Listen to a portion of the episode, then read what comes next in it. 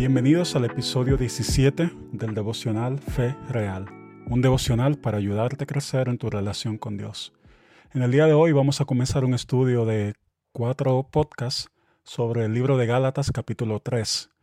Pero antes de leer el pasaje de hoy, que está del versículo 1 al 14, quisiera que oremos. Padre Celestial, gracias por tu palabra y por tu amor inagotable. Gracias de que podemos conocerte y que tus misericordias son nuevas cada mañana. Ayúdanos en el día de hoy a verte con claridad y a conocerte mejor. En el nombre de Jesús. Amén. Oh Gálatas incesatos, ¿quién los ha fascinado a ustedes ante cuyos ojos Jesucristo fue presentado públicamente como crucificado? Esto es lo único que quiero averiguar de ustedes. ¿Recibieron el Espíritu por las obras de la ley o por el oír con fe? ¿Tan insensatos son? Habiendo comenzado por el Espíritu, ¿van a terminar ahora por la carne? ¿Han padecido tantas cosas en vano? Si es que en realidad fue en vano. Aquel, pues, que les suministra el Espíritu y hace milagros entre ustedes, ¿lo hace por las obras de la ley o por el oír con fe? Así Abraham creyó a Dios y le fue contado como justicia. Por tanto, sepan que los que son de fe, estos son hijos de Abraham. La Escritura, previendo que Dios justificaría a los gentiles por la fe, anunció de antemano las buenas nuevas a Abraham, diciendo, en ti serán benditas todas las naciones. Así que los que son de la fe son bendecidos con Abraham el creyente.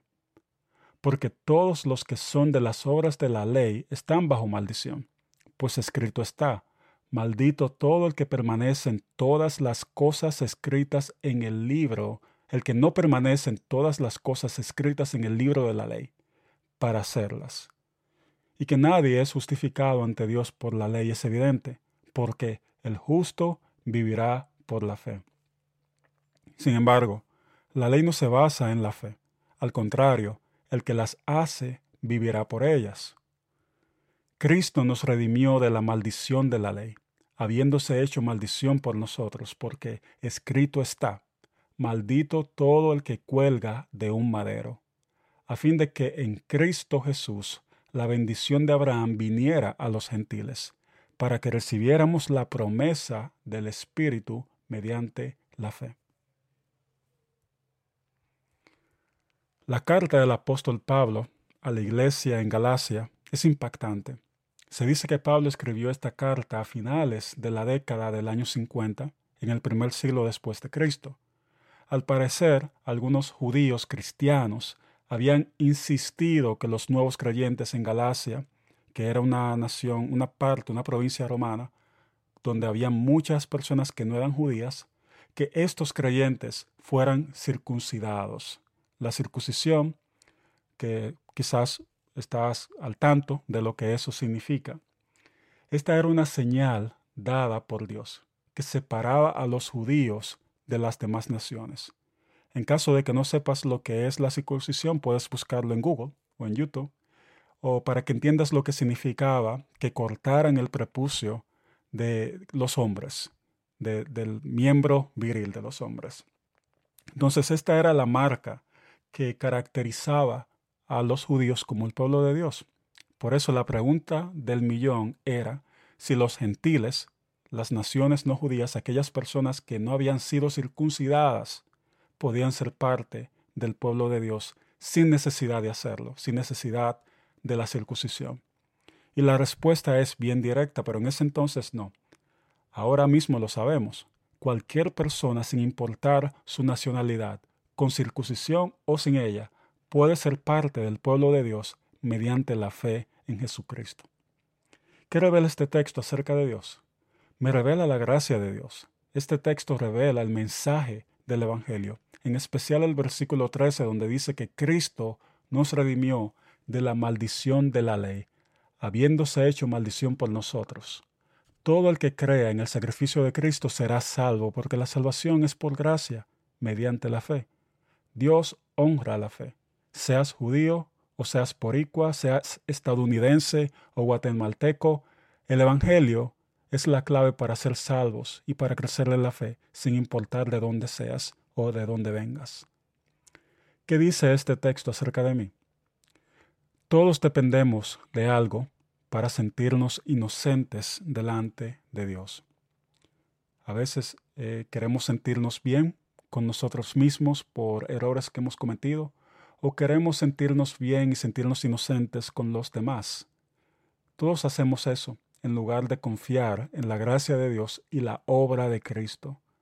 Por eso, no podemos considerarnos verdaderos cristianos hasta que no nos arrepentimos de nuestros errores y también de nuestras buenas acciones que hemos intentado hacer con el propósito de ganarnos la salvación por mérito propio, en lugar de confiar en Jesús como nuestro Salvador.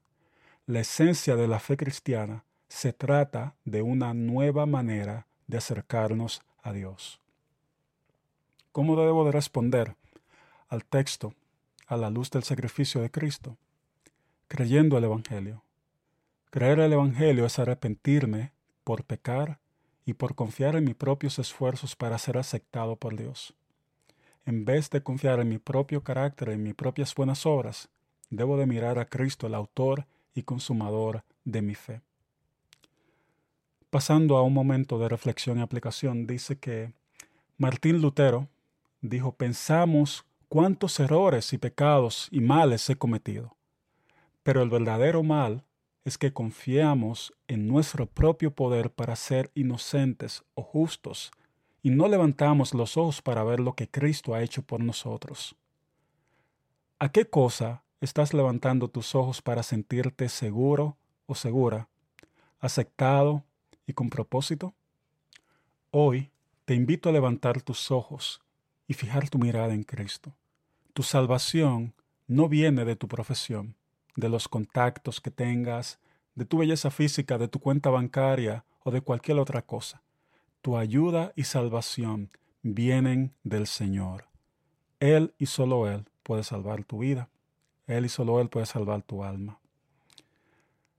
Si esta es la primera vez que has escuchado un mensaje como este, todavía no se ha entregado tu corazón al Señor, yo te invito a que ores, diciéndole Jesús, yo reconozco que he pecado. Yo reconozco que necesito tu salvación, no solo por las malas decisiones que he tomado y por mis pecados, sino por tratar de ser salvo mediante mis propias fuerzas. Te pido que escribas mi nombre en el libro de la vida, que me libres de la maldición del pecado y que me ayudes a caminar conforme a tu voluntad. Si esta es la primera vez que haces esta oración, me encantaría escuchar de ti. Escríbenos un correo a mario.highpointorlando o donde sea que escuches este podcast puedes también dejarnos saber tu comentario. Si Dios lo permite, nos escuchamos en el próximo episodio de El Devocional Fe Real.